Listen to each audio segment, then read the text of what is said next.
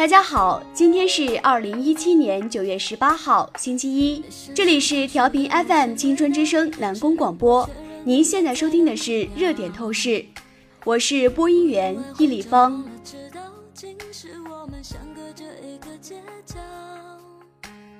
首先，请听第一组关键词：个性化教育、拔苗助长、神童情节。据媒体报道，九月十号，十岁女童张艺文在家人的陪护下来到商丘工学院办理了入学手续。今年是张艺文第二次参加高考，在商丘工学院组织的单招考试中，张艺文成功被该校录取，学制为大学专科三年制。因为小张只有十岁，因此有人把他称其为神童。但是与其他十来岁考上大学的神童不同，小张并没有接受过义务教育，而是在父亲开设的私塾读书，因此他的神童之路是特别中的特别。而对于智力超常的孩子，有必要尊重其个体的情况，进行个性化教育，给予早上学跳级的机会。他们比其他同学花更短的时间完成基础教育，进入大学，不会被质疑为拔苗助长，而会被认为是因材施教。对于智力超常的儿童，因材施教是值得肯定的；但是对于父母不尊重孩子成长规律，拔苗助长而打造所谓神童，则要明确反对。有关部门也有必要依法督促监护人履行职责。家长有对子女的个性化需求，这可以理解，但是满足个性化教育需求需要在合法框架之下，且尊重孩子的成长规律。这名十岁大学生需要追问的是，当地教育部门是否知道其没有接受义务教育？再就是孩子这一路走来，父母是否尊重了他的自身意愿？我们的家长有不少存在望子成龙、望女成凤的心理，因此社会也存在神童情节。但评价人才不应以早上大学、快上大学为标准，而要看是否适合孩子以及孩子长远的发展。违背教育规律的拔苗助长，很可能令孩子为此付出沉重代价。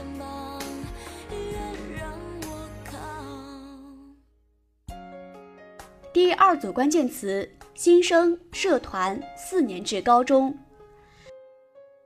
大学中的成长不在于仅仅为考研出国做准备，而是在自由宽容的氛围下培养独立人格，挖掘自我潜能，为人生做出自主规划。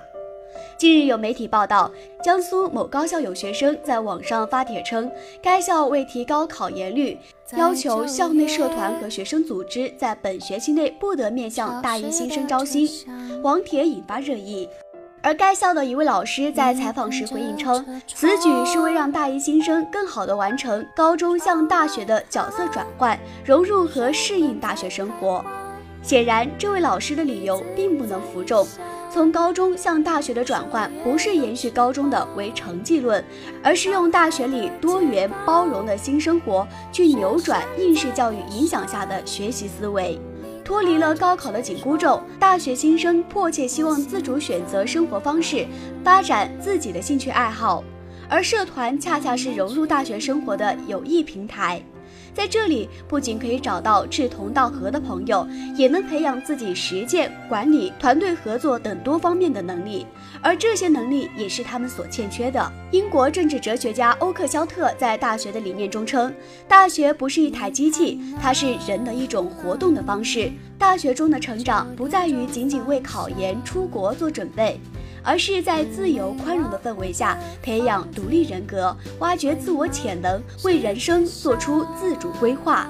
为学生制定考研这一条路，显然是把大学办成了四年制高中，用禁止加入社团的方式来限制新生的大学生活，也是对学生应有权利的剥夺。这也许是严峻的就业形势下学校的不得已而为之，但这无异于学生的全面发展。考研率对高校来说也只是众多衡量标准之一，在给学生足够引导的同时，应当充分尊重其选择，更体现一个学校的气度和自信。所以，大一新生是专心为考研做准备，是参加社团长见识，还是积累实习经验为以后找工作打基础，亦或只是享受安宁美好的校园生活？这个决定权还是得还给学生。让他们去发现自我，去做出选择，甚至试错，并为自己的选择负责，这才是应该大学的第一课。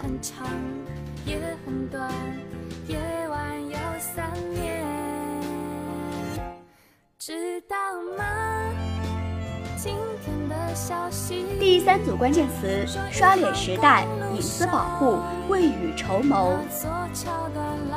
任何新技术都可能是双刃剑，在传递黑科技的同时，我们该如何防范其中的潜藏的安全隐患？一个刷脸的时代说来就来了。据媒体报道，中国农业银行已在贵阳两台自助取款机上线刷脸取款，用户站在 ATM 机前看一眼摄像头，再输入手机号、取款金额、密码，自动吐钞拿走现金。而就在九月十三号凌晨。苹果新品发布 iPhone X 新功能 Face ID 尤为引人注目。以后无论解锁 iPhone X 或用它进行支付，看一眼手机就可以了。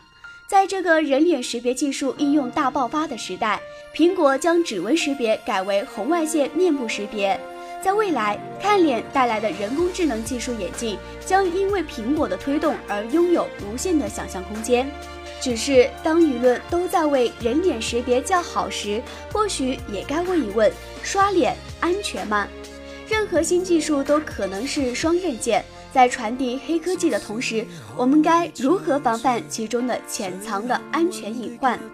人脸识别就好比是一把芝麻开门的钥匙，开启系统进入应用，或者以刷脸作为一种支付路径。而正是在这个过程中，大量的用户人脸信息被采集并储存，不只是苹果系统，其他与之联通的商业机构、组织等均有可能被正当的获取众人的个人信息。这本身就是一个庞大的个人生物特征标本库。这个标本库里收录的信息是全方位的，你的姓名、性别、年龄、职业、手机号、邮箱，还有你的脸，甚至还包括你不同情景状态下的情绪等等，都被整合在一起。在信息及价值的时代，这样精准详实的立体资料，也必将成为各方环伺围绕的目标物。事实上，有关人脸识别商业化所涉及的隐私问题一直备受争议。既然一个手机号码都可以搞出那么多诈骗花样，更不要说独一无二的人脸了。这也导致在当下一些商业应用中，人脸并非单一路径。以农行刷脸取款为例，刷脸之外，用户还需要输入手机号码或身份证号进行身份确认。最后再依次密钥进行取款。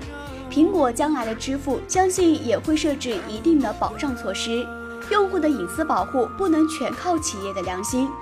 在一个新技术日新月异、个人信息收入十分便捷的时代，如何看好我们的脸，保护好公民的个人隐私？不仅民众个体要多一些戒备与防范意识。企业也应该多一些技术层面的保障措施，监管也要及时跟进。